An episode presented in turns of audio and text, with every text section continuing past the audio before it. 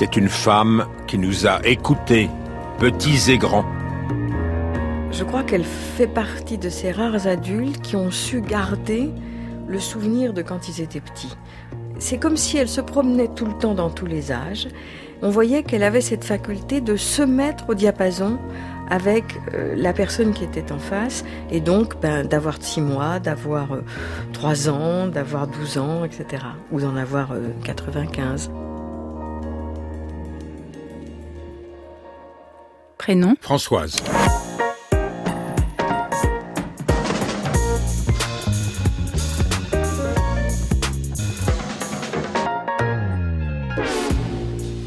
Nom Dolto. Date de naissance Le 6 novembre 1908, dans une famille de polytechniciens, les Marettes. Vocation Dès l'âge de 8 ans, elle proclame qu'elle veut devenir médecin d'éducation, sans parvenir à se faire comprendre de ses parents. Rencontre avec la psychanalyse 1934. Son analyste est René Laforgue. Elle soutient ensuite sa thèse de médecine en 1939 avec le docteur Pichon, psychanalyse et pédiatrie. Sa famille finit par comprendre, elle sera psychanalyste d'enfants. Mariée À Boris Dolto, qui lui aussi invente une nouvelle méthode, mais en kinésithérapie. Des enfants Trois. Catherine, que vous avez entendu en exergue, Grégoire, l'aîné Jean Chrysostome est plus connu sous le nom de Carlos. La décision la plus difficile de sa vie Entrée à la radio en 1976 pour une émission qui connaîtra un immense succès sur France Inter. Quelles sont ses œuvres? Pour ne parler que des premiers best-sellers, Lorsque l'enfant paraît, La cause des enfants, L'Évangile au risque de la psychanalyse. Et les lieux d'accueil que sont les maisons vertes. Décédée Le 25 août 1988, sur sa tombe, elle a fait graver l'appel de Jean-Paul II N'ayez pas peur. France Inter. Intelligence, service. Jean Lebrun. Sachez, monsieur Lebrun, que tout ce que vous dites est enregistré. Je vous écoute. Eh bien, d'entrée, il faut dire que Françoise Marette est une enfant de la Première Guerre. Symétriquement, elle deviendra mère pendant la Seconde. C'est important. Elle a appris à lire dans les communiqués quotidiens qui étaient publiés par l'état-major en 14-18 et qu'elle déchiffrait devant sa mère pendant que celle-ci faisait son chignon. C'était long à l'époque. Madame Marette, fille de polytechnicien, avait épousé un polytechnicien. Nous sommes dans une famille bourgeoise, mais d'un certain style qui se pique de culture et de musique, mais où les filles doivent se tenir dans un rôle convenu. Les familles bourgeoises archivent pour l'édification des générations à venir. Ainsi a été conservée et publiée récemment l'importante correspondance que Françoise, à 7-8 ans, entretenait avec son oncle Pierre, un jeune capitaine qui allait mourir en 1916 à la tête des Faux, dans les Vosges. Qu'une enfant puisse être marraine de guerre étonne aujourd'hui. Mais dans l'esprit de la petite Françoise, qui s'est vue en veuve de guerre, la relation était bien plus forte encore d'ordre quasi incestueux. Mon oncle, je lui écrivais tout le temps. Il était dans les tranchées, c'était pas drôle. Donc les lettres d'une petite fille qui lui envoyait, ça devait l'amuser. Donc il m'écrivait aussi très gentiment et moi je prenais ça tout ça au sérieux. C'est une histoire d'amour. Je voudrais bien me marier avec toi l'année prochaine, mais je peux pas parce que je suis trop petite. Mais hier, en me promenant, j'ai soufflé sur une chandelle de monsieur le curé et tous les machins sont partis d'un seul coup. Alors, peut-être tout de même que je pourrais me marier avec toi quand même, mais je ne sais pas si cette chandelle a menti. Je voudrais avoir beaucoup d'enfants, et on se parlera de la guerre, et tu me raconteras toutes tes campagnes, et je serai très contente. L'autre jour, j'ai été voir les fabrications des maisons envahies par les Boches, et je les ai visitées. Elles étaient très jolies. J'en ai choisi une pour toi et moi, et nos quatre enfants. J'aurai deux filles et deux garçons. Si tu veux bien, nous aurons chacun un garçon et une fille. Dépêche-toi de demander une permission pour que l'on puisse se marier. Je t'embrasse bien fort, et je suis ta fiancée. Je me rappelle très bien la dernière fête avant qu'il ne soit tué. C'était pour son anniversaire de 32 ans. Et moi, j'avais bu du champagne, c'est complètement pompette. Et il paraît que j'ai tenu des propos amoureux et lascifs Comme quoi, c'était extraordinaire qu'un enfant de cet âge-là puisse dire des choses comme ça. Et j'ai exigé que ce soit lui qui me porte dans mon lit. Et je me rappelle très bien lui avoir dit Je t'aime, je t'attendrai. J'étais déjà, du fait de tout ce qui se racontait, des, filles qui avaient leur, fiancé à la guerre, leur mari à la guerre, j'ai tout à fait prise dans le jeu que j'avais mon fiancé à la guerre. je ne pouvais pas ne pas croire à mes fantasmes. Comment comprendre les effets d'un tel deuil sur une vie de jeune femme puis d'adulte? En tout cas, Françoise, à la veille de ses 20 ans, ira en pèlerinage à la tête des faux et en rapportera un album d'images.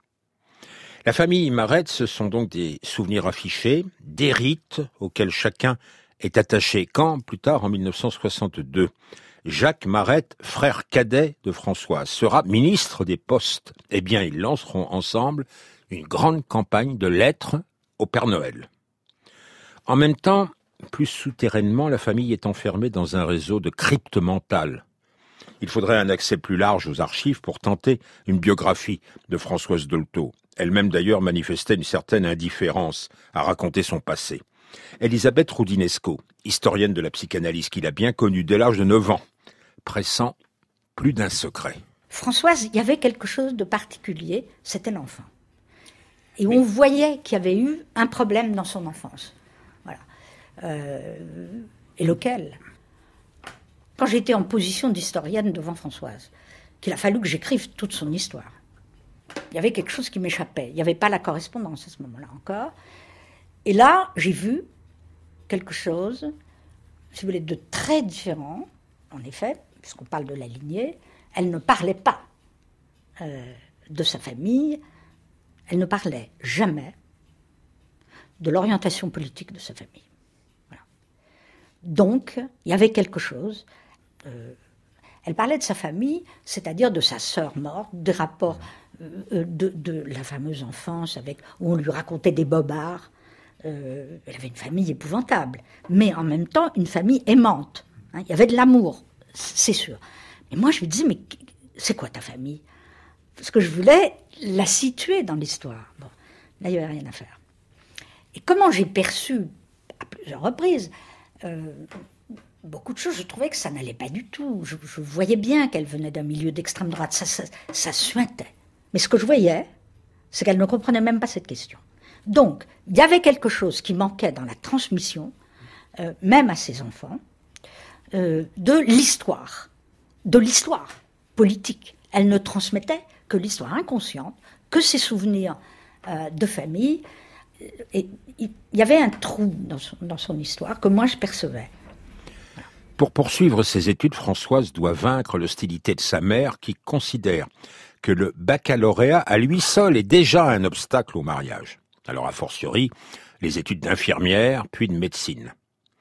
Il est dit que, ne pouvant ni accepter le fiancé qu'on veut lui imposer, ni rompre avec lui, Françoise trouva en la psychanalyse une issue.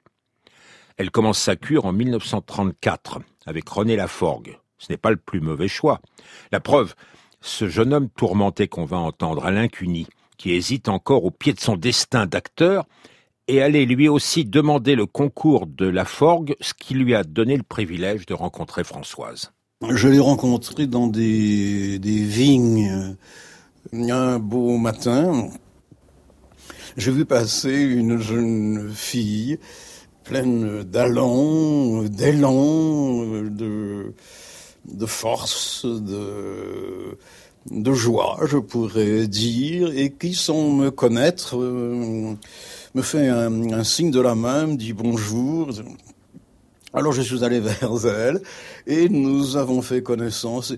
Et Françoise était en robe blanche, et j'ai, j'ai dit depuis qu'elle avait évoqué, pour moi, elle évoque encore la victoire de Samothrace, je lui dois d'avoir fait tomber quelques écailles de mes yeux.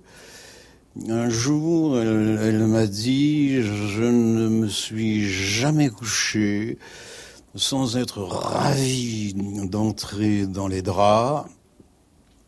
Je ne me suis jamais réveillé sans être ravi de sortir du lit, de commencer la journée.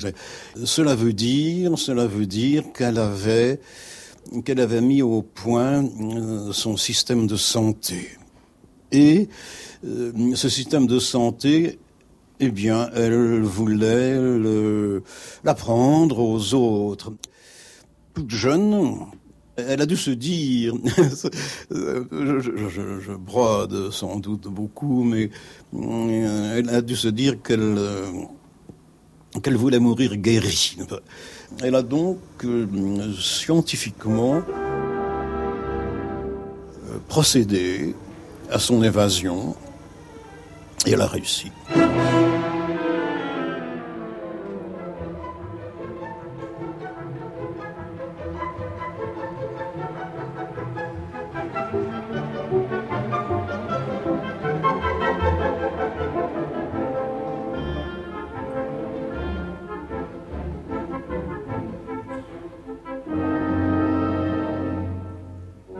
Intelligence, service.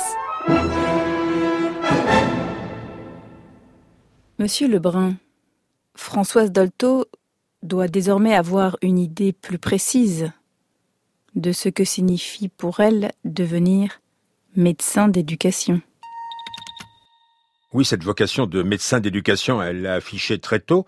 Ça ne correspond à aucun métier identifiable et ses parents sont interloqués. Mais c'est toujours le chemin qui apprend à Françoise la direction qu'elle a prise. En 1938, elle rencontre Jacques Lacan. En 1939, elle soutient sous la direction du docteur Pichon sa thèse de médecine intitulée Psychanalyse et pédiatrie. Elle sera psychanalyste d'enfants. Les premières psychanalystes d'enfants étaient les épouses des, fondateurs euh, de la Société psychanalytique viennoise. Et elles se sont occupées spontanément d'enfants parce que d'abord, elles étaient pas médecins. Et puis il y avait cette idée du prolongement naturel. Euh, les enfants, c'est les mères. Donc ça s'est fait spontanément. Jusqu'à Mélanie Klein. Mélanie Klein qui réinvente tout. Euh, et qui, évidemment, est une femme, on est bien d'accord, mais qui a la tête conceptuelle. Ça, elle, elle, invente une nouvelle conceptualité non freudienne. Vous, vous parlez, Elisabeth Rodinesco, de génie clinique pour les psychanalystes d'enfants. Mais qu'est-ce que c'était le génie clinique de Dolto? Vous dites, vous en souvenez peut-être euh, personnellement, pâte à modeler, machin. Ça, tout le monde le faisait. Ça, c'était l'apport Mélanie Klein. Il fallait trouver un moyen pour ce qu'on appelait l'analyse, mais c'était pas de l'analyse, l'approche des enfants en bas âge, euh, qui peuvent pas encore parler Donc on fait dessiner, on fait. Puis de toute façon, c'était ça l'analyse d'enfant. Hein. Alors après, quand je l'ai évidemment beaucoup, beaucoup interrogé sur l'histoire, et je lui ai dit, mais tu, as repris Mélanie Klein sur tel point, tu as refait. Elle m'a dit, écoute, oui, maintenant je le sais, mais sur le moment, je savais rien. Voilà. Ça, c'est le côté absolument génial. Elle avait zéro théorie dans la tête. Oui, Françoise aimera toujours dire, faire répéter qu'elle n'est pas une théoricienne. Elle s'appelle maintenant Dolto, depuis son mariage avec Boris Dolto en 1943, mariage entre une catholique et un orthodoxe, par définition indissoluble. Quand on est allumé d'une vieille flamme, on ne vieillit jamais. Mais elle forme un autre couple durable lui aussi avec Jacques Lacan, le couple parental de la psychanalyse française, dit Elisabeth Roudinesco. Et là encore, elle lui laisse le rôle du théoricien. Elle lui dit que sa propre formation venant du freudisme et non de lui, elle ne comprend pas tout ce qu'il dit. Lui, dans un numéro très au point, répond superbe que ce n'est pas grave, tu fais ce que je théorise. Cela arrange Dolto de se présenter comme étant au-delà des écoles rivales de la psychanalyse. Il n'empêche, elle l'accompagne, en réalité Lacan, dans tous ses combats, dans les exclusions qu'il connaît comme dans les scissions qu'il provoque, et ce, quasi jusqu'au bout le philosophe Althusser, qui donna asile à Lacan pour ses fameux séminaires à l'école normale supérieure, parlait des femmes qui triaient des lentilles pendant qu'éclataient les guerres. Dolto était du genre à choisir son camp. Sans chercher à faire système, elle avait pourtant élaboré ses concepts, nous y reviendrons quand il faudra évoquer les polémiques qui secouent maintenant sa mémoire. Mais d'abord, retour sur son génie clinique, sa manière par exemple de faire parler le modelage ou le dessin. À une petite fille psychotique qui pleurait et hurlait par terre, elle dit Viens, viens dessiner ton malheur. À une petite fille victime d'une tentative de meurtre, elle déclare Puisque tu as décidé de vivre, il faut que tu vives pleinement. Et à un autre moment de la séance, à la même petite fille Est-ce que c'était bien que tu sois née? À un enfant qui n'avait pas apporté le petit caillou du paiement symbolique de la séance, elle rappelle Tu veux que ce soit par amour de toi que je te donne cette séance? Eh bien non. À un bébé de dix mois, elle compatit. C'est très dur d'être bébé quand on est intelligent. Et enfin, lors d'un premier entretien avec un enfant de trois ans, elle se présente ainsi. Je suis Madame Dolto, je suis psychanalyste et je dis la vérité de la vie aux enfants. Pour Dolto, tout est langage. Le bébé lui-même est capable d'entendement. La maladie, la bonne santé de l'enfant sont susceptibles d'être parlées. Et quand ce n'est pas par les mots, on peut toujours chercher d'autres truchements. Dans le dessin que tu viens faire, demande-t-elle, où es-tu? Les consultations qu'elle donne à l'hôpital Trousseau ou rue Cujas pour les enfants de l'assistance publique peuvent être faites devant des auditeurs. Et les assistants en sortent souvent éberlués. Un jour, une petite fille de 5-6 ans se tient devant elle. Elle ne peut plus rien tenir avec les mains. Françoise lui tend de la pâte à modeler. Tiens, parle avec ta bouche de main. Bah, il fallait le trouver, comme il fallait inventer la poupée fleur avec sa tige à la place des membres et sa marguerite en guise de visage. C'est une enfant qui ne supportait pas les poupées humaines, elle ne supportait pas les poupées animaux.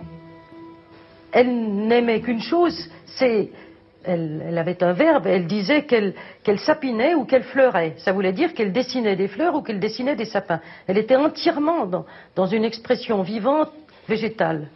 Alors je me suis dit, peut-être aimerait-elle une poupée végétale?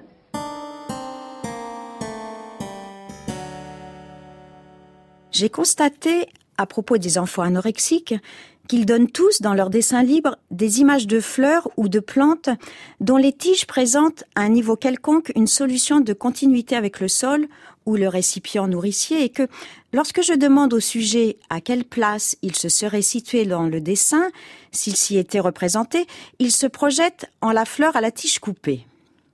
Lorsque la maman me dit devant Bernadette que celle-ci n'aime plus ni ses animaux ni ses poupées, j'ai l'idée de répondre. Mais Peut-être Bernadette voudrait-elle une poupée fleur À cet instant, Bernadette saute de joie et dit, au plus fort de l'excitation heureuse, Oui, oui, une poupée fleur, oui, oui. Qu'est-ce que c'est? demande la mère. Et moi, je ne sais pas, mais on dirait que c'est ça qu'elle aimerait. Les marguerites sont les premières représentations florales de tous les enfants, filles ou garçons. Elle semble symboliser la libido d'un sujet qui n'a pas encore pris conscience de son type de génitalité, ou qui en refoule la prise de conscience. J'invitais donc la mère à confectionner une poupée qui, au lieu d'avoir le visage, les bras et les jambes couleur chair, serait entièrement recouverte de tissu vert, jusque et y compris le volume figurant la tête, au demeurant sans visage, et qui serait couronnée d'une marguerite artificielle. Cette poupée serait habillée de vêtements évoquant aussi bien le garçon que la fille, par exemple tissu bleu et rose, culotte et jupette à la fois et de même tissu. Bernadette revient avec sa poupée fleur à corolle de marguerite qu'elle appelle Rosine. Elle me dit à moi cette fois, et sans plus parler à la cantonade, mais toujours de sa voix criarde, sans modulation, que cette poupée est horrible, méchante, et me raconte que depuis qu'elle est arrivée à la maison, c'est un enfer. Rosine, poursuit-elle, s'amuse à battre les poupées humaines et les poupées animaux. Bernadette a donc projeté toute son attitude caractérielle négative sur cette poupée fleur, et dès lors, elle peut parler.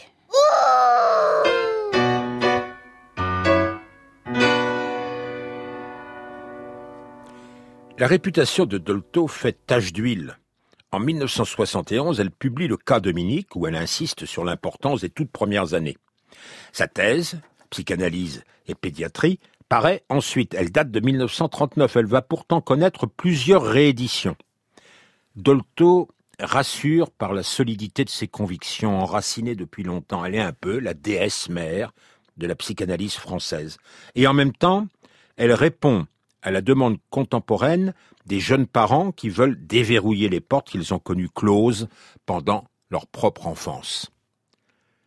Dans un instant, nous entendrons le contradicteur le plus médiatisé de Dolto, le psychologue Didier Pleu. Lui-même est forcé de reconnaître l'adéquation de Dolto à un moment de l'histoire française et à un moment de son parcours personnel. Elle a compris que l'enfant est un être d'émotion et que ça n'est pas une plante, ça n'est pas quelque chose de statique qui est malléable par les parents et que ça existe. Moi, si mes parents avaient lu Dolto, je vous jure, j'aurais fait moins de furoncle quand, je rentre en sixième, parce qu'effectivement, euh, elle a su libérer la parole des enfants et dire aux parents, écoutez-les. Ce sont pas que des futurs moutons de panurge. Donc, j'en serais toujours gré à Françoise Dolto d'avoir défendu l'enfant dans son entité, je dirais comme Montessori. Bah, je suis né en 52, donc euh, oui, c'est cette génération moi, qui, les années 50, euh, les blouses grises, l'autoritarisme. Mais Dolto était nécessaire, comme Montessori, dans un climat où les enfants étaient maltraités, physiquement et psychologiquement. C'était nécessaire.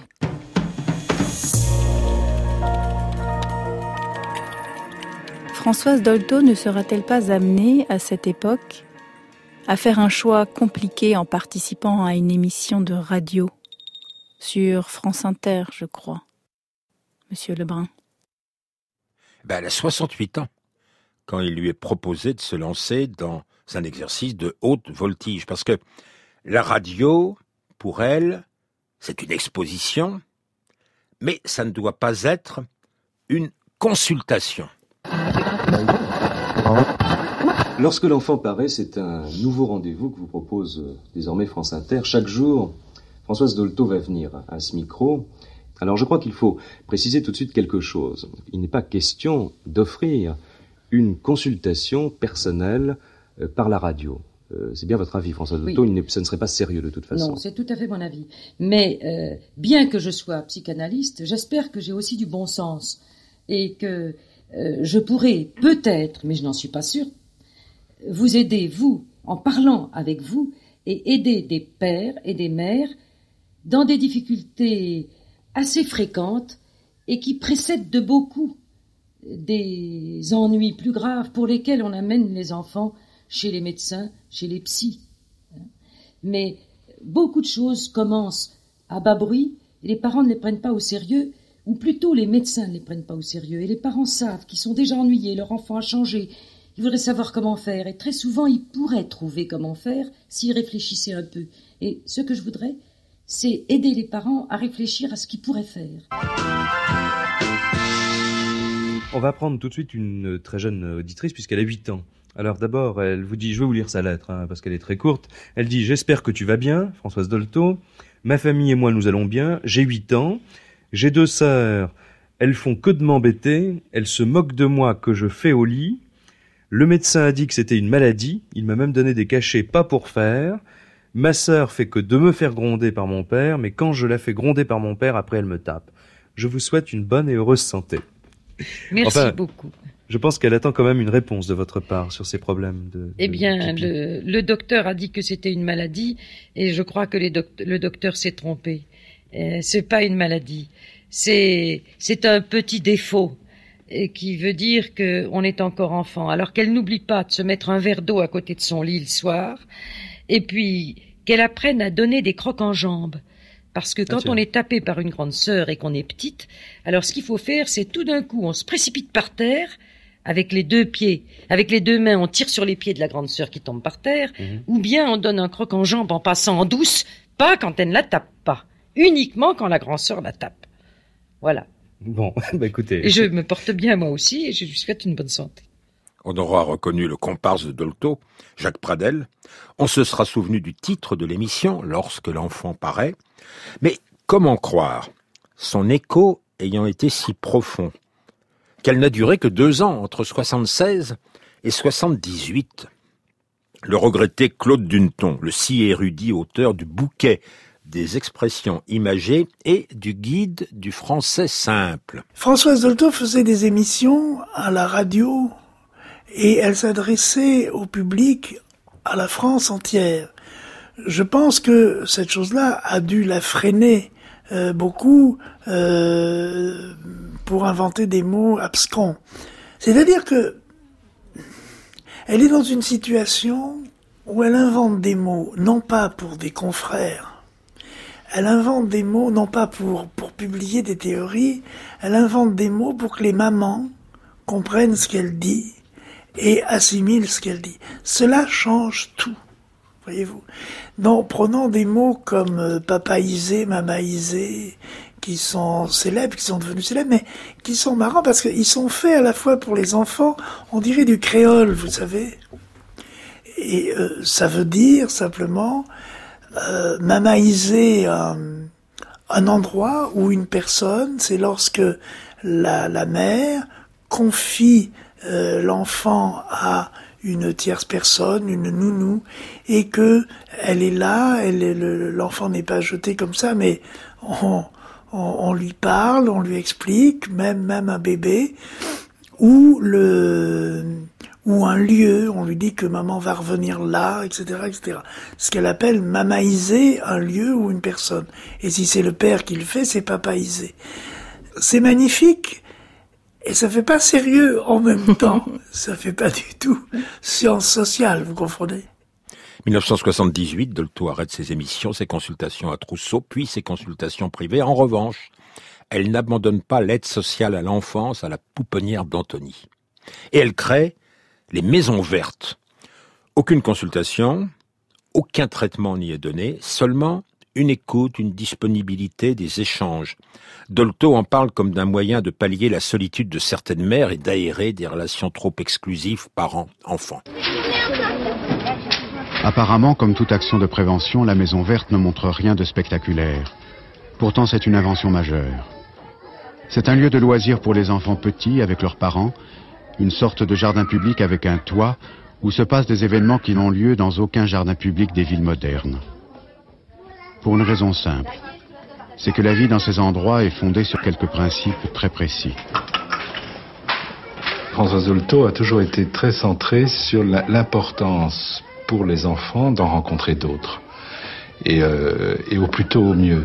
Et je pense que ça, c'est une des difficultés de tous les couples et les jeunes couples aujourd'hui, c'est de, de, se refermer petit à petit, de faire ce qu'on appelle des familles comme ça unicellulaires, euh, où, en fin de compte, on, on vit à trois, euh, parfois quatre, cinq, c'est déjà euh, exceptionnel, dans une, une entité isolée, euh, un petit appartement. Et je pense que pour elle, c'était fondamental qu'il y ait toujours une ouverture, qu'il y ait une possibilité pour les enfants de voir d'autres enfants, pour les adultes de voir d'autres adultes, de ne pas justement se refermer.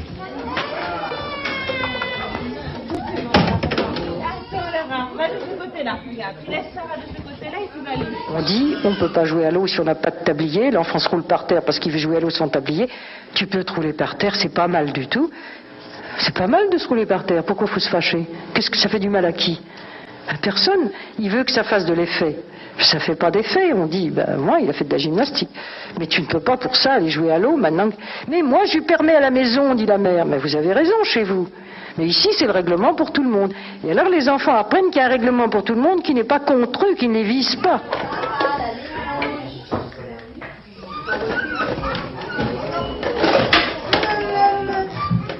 L'important, c'est de leur parler la règle et de leur dire qu'une ligne rouge qu'on ne dépasse pas avec les vélos, euh, d'abord ça a un sens parce que sinon on serait complètement envahi euh, de, de, vélos du côté où, où, justement il y a des, des, des, enfants beaucoup plus petits. Donc c'est une façon de protéger les plus petits. Euh, donc c'est déjà leur mettre dans l'idée qu'une règle aussi, elle a du sens et que donc, euh, et ça on voit très bien chez les enfants, qu'ils euh, peuvent très bien accepter une règle, effectivement, à partir du moment où elle a du sens. Quand ça a du sens pour eux, ils l'intègrent très bien.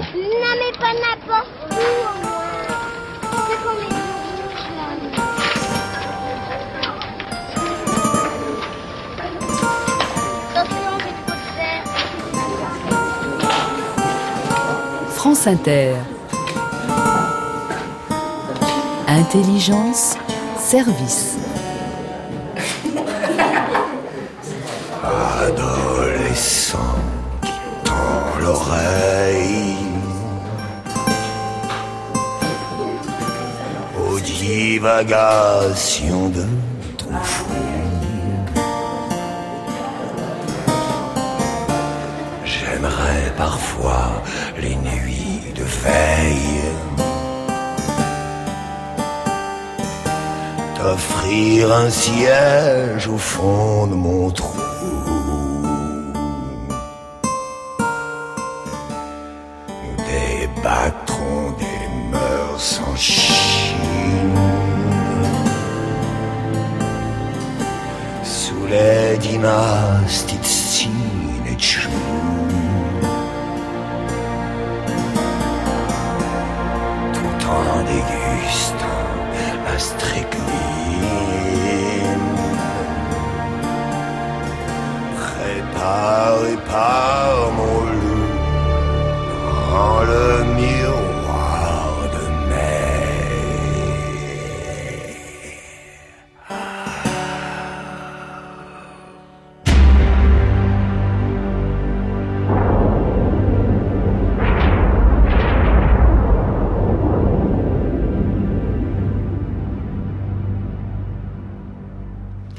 Françoise Dolto meurt en 1988. Elle disait que les enfants n'avaient pas à aimer les parents, mais à les honorer. Eh ben, on a continué à l'aimer, elle, et à l'honorer. À la hauteur de 2015, 157 établissements scolaires portaient ainsi son nom. Mais des tentatives de déconstruction se sont fait jour, peu à peu. En France, traditionnellement, la psychanalyse frayait avec la haute société intellectuelle. Le mouvement anti-Dolto, du moins pour les médias, va être incarné par un psychologue, un praticien exerçant en province et largement formé aux États-Unis aux méthodes qu'on nomme comportementales et cognitives. C'est Didier Pleu qui reconnaissait tout à l'heure qu'il devait beaucoup à Dolto. On ne reprendra pas ici les polémiques sur la biographie de la psychanalyse, puisqu'il faudrait un travail fondé sur davantage d'archives pour décrocher les auréoles. En revanche, l'argumentation que nous allons développer, elle est fondée sur l'observation pragmatique. Pour Didier Pleu, la société aurait à ce point changé que les leviers inventés par Dolto ne pourraient plus fonctionner que rarement. Quand je vois par exemple l'éducation positive en ce moment, l'éducation bienveillante, je vois des parents épuisés, je fais des tas de conférences partout, ils me disent ça marche pas. Bah oui, l'éducation bienveillante et positive marche avec les enfants anxieux, pas avec les, chevaux fougueux, les rebelles, euh, ceux qui sont difficiles. Eux, ils ont besoin de positif, c'est vrai, mais de conflictualité. Donc quand je vois, c'est ça que je conteste. C'est-à-dire s'il y a une lecture unique, euh, quand je voyais Mérieux qui faisait le l'apprentissage centré sur l'apprenant, je ne suis pas d'accord. L'apprentissage doit être centré sur le savoir, donc sur l'enseignant, qui doit retrouver une position verticale et d'autorité. Mais quand on lit Dolto dans la cause des enfants sur ce qu'elle souhaite pour l'enseignement, c'est tout à fait mérieux, c'est du Montessori, c'est-à-dire l'enfant doit choisir ses apprentissages, on ne doit pas en faire un mouton de panurge. Donc là, on sent bien qu'il faut que ce soit horizontal, vous avez vu, l'abolition des notes, faut pas d'évaluation, des choses comme C'est tout ça que je. C'est, c'était peut-être valable à l'époque où on était tout le temps surnoté, il y avait une composition tous les 15 jours et on était tout le temps là en train de savoir dans quel rang on était. Mais en 2020, les, les, les jeunes, ils attendent que ça. Je vaux quoi, moi? Notez-moi, évaluez-moi les adultes, soyez courageux, habitez votre parole. Donc c'est ça que je conteste, c'est toujours c'est décontextualiser. Gardons les bonnes choses et moi je crois que c'est possible. Alors si Dolto ne peut plus être maîtresse de vie, c'est que la société aurait évolué vers une demande d'autorité, mais aussi c'est que ces concepts ne tiendraient plus. C'est toujours par rapport à l'Oedipe que Dolto a envisagé l'histoire de chacun, le cap difficile des trois ans.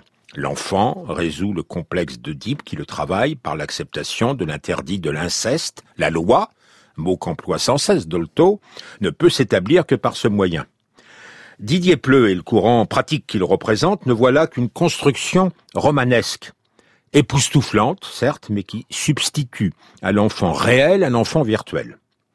La crise de l'adolescence, ensuite. Dolto la concevait comme un Oedipe généralisé, à traiter par les parents avec d'infinies précautions. Attention, répond Didier Pleu, c'est pas pour les parents le moment de désarmer.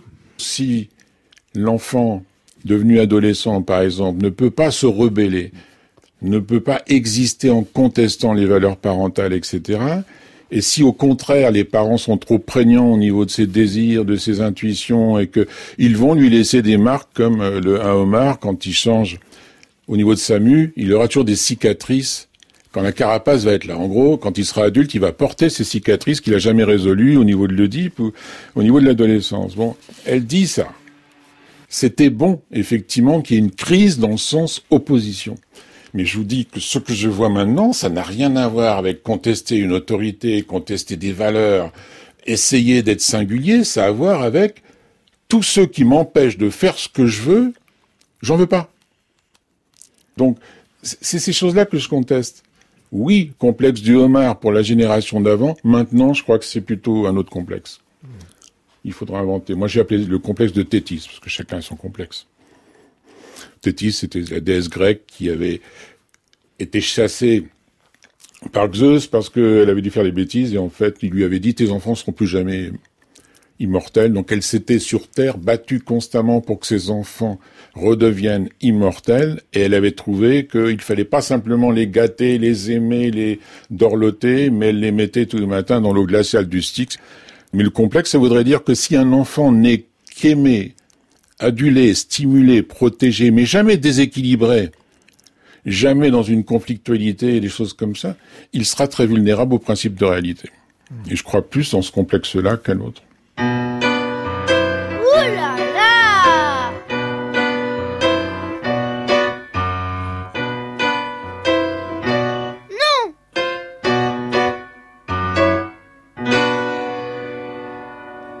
Oui, Michel Ledoux, il a bien fait de publier naguère un dictionnaire raisonné de l'œuvre de Dolto, qui insistait sur le fait qu'elle a fondé un corpus. La preuve en est donnée par la critique tous azimuts, qui est faite de tous ces concepts, l'un après l'autre. La lignée. Dolto insiste sur l'effet des traumas d'une génération à l'autre.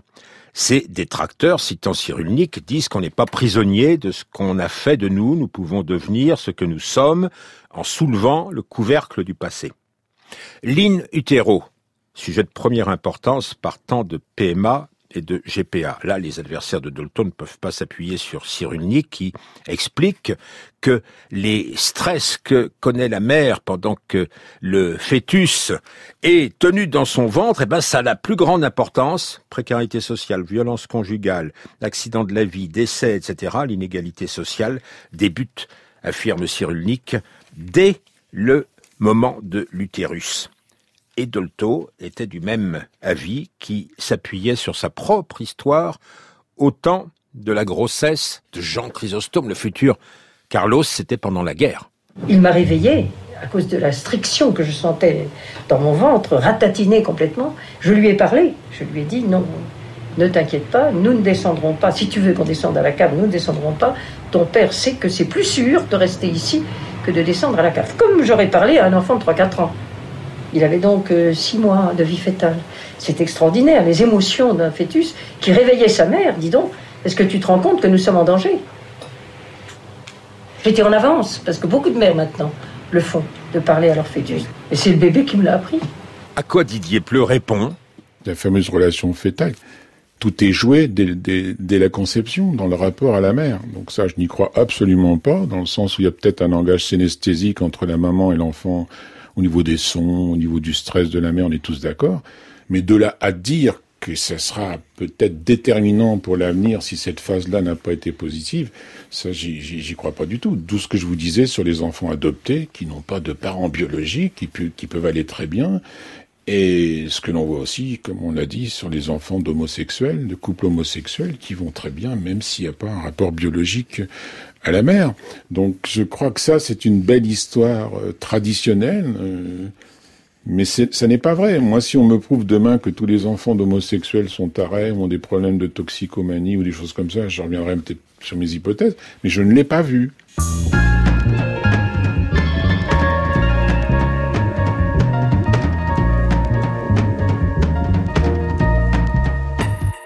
Monsieur Lebrun, les polémiques qui entourent la mémoire de Françoise Dolto la peignent tour à tour comme trop laxiste, mais aussi comme trop tradie.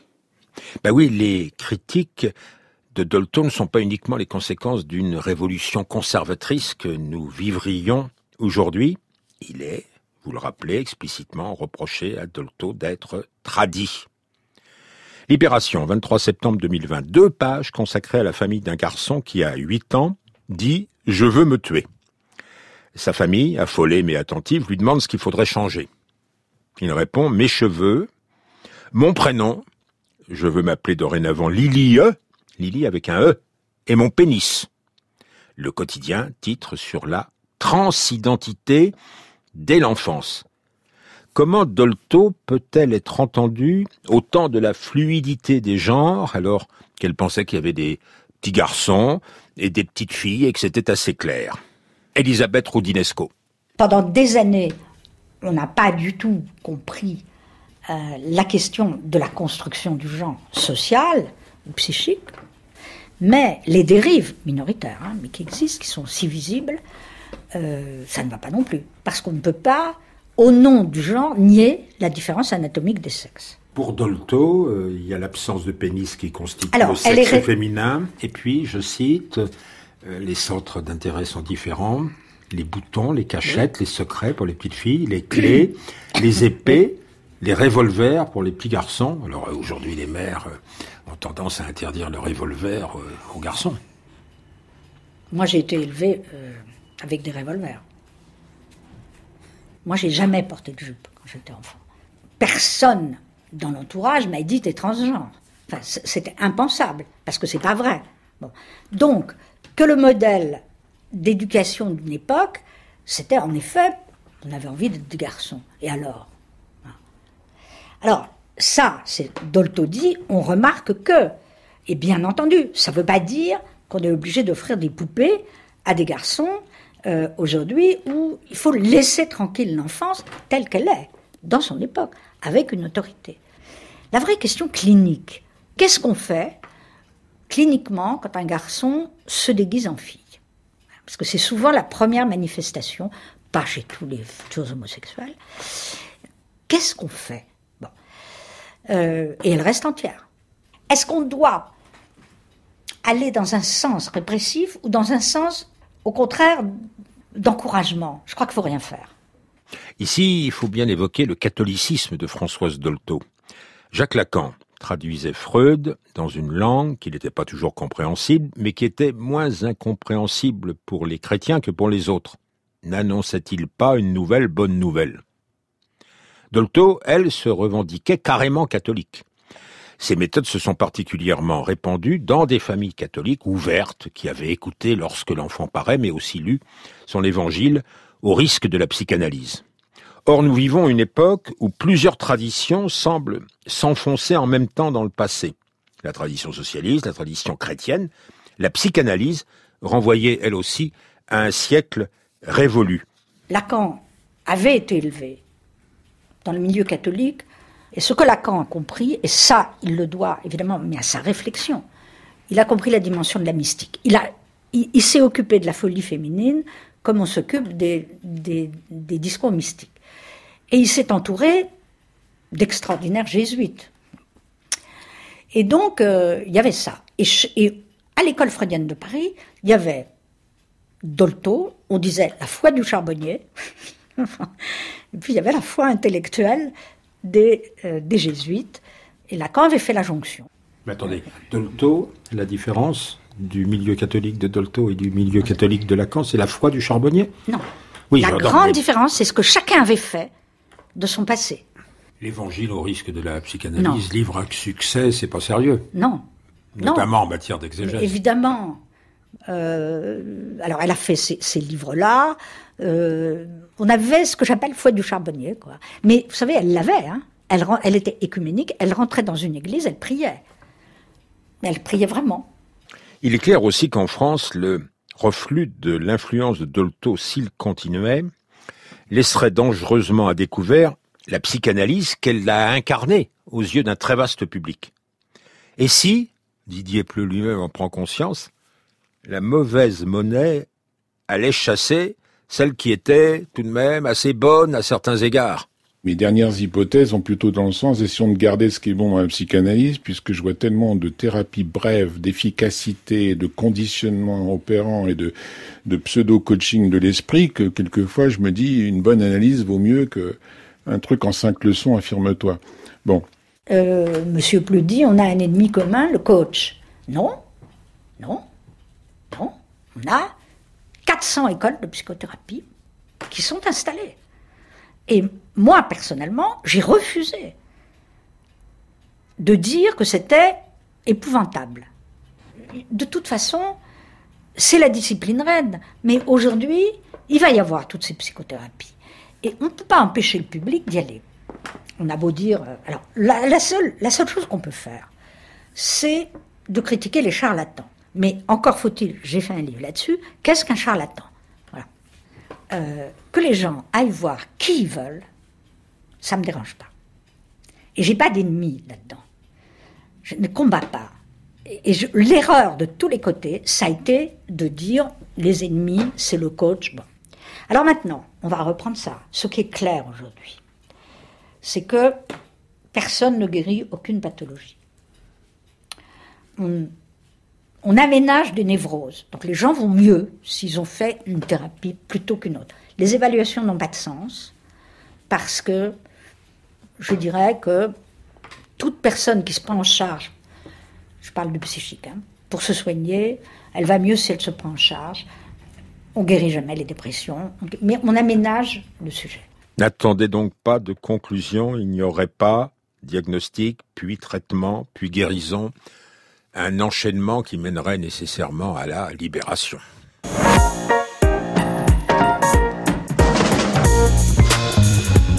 Remerciements à Elisabeth Rudinesco et Didier Pleu. Nous avons emprunté au documentaire de Virginie Linhart au nom de l'enfant. Les textes ont été lus par Catherine Bussière, la prise de son Laurent Macchetti et Marc Gervenès. En studio, Paul Percheron, les agents d'intelligence service qui ont préparé ce documentaire, Franck Olivard et Frédéric Martin. La réalisation en était assurée par Audrey Ripouille.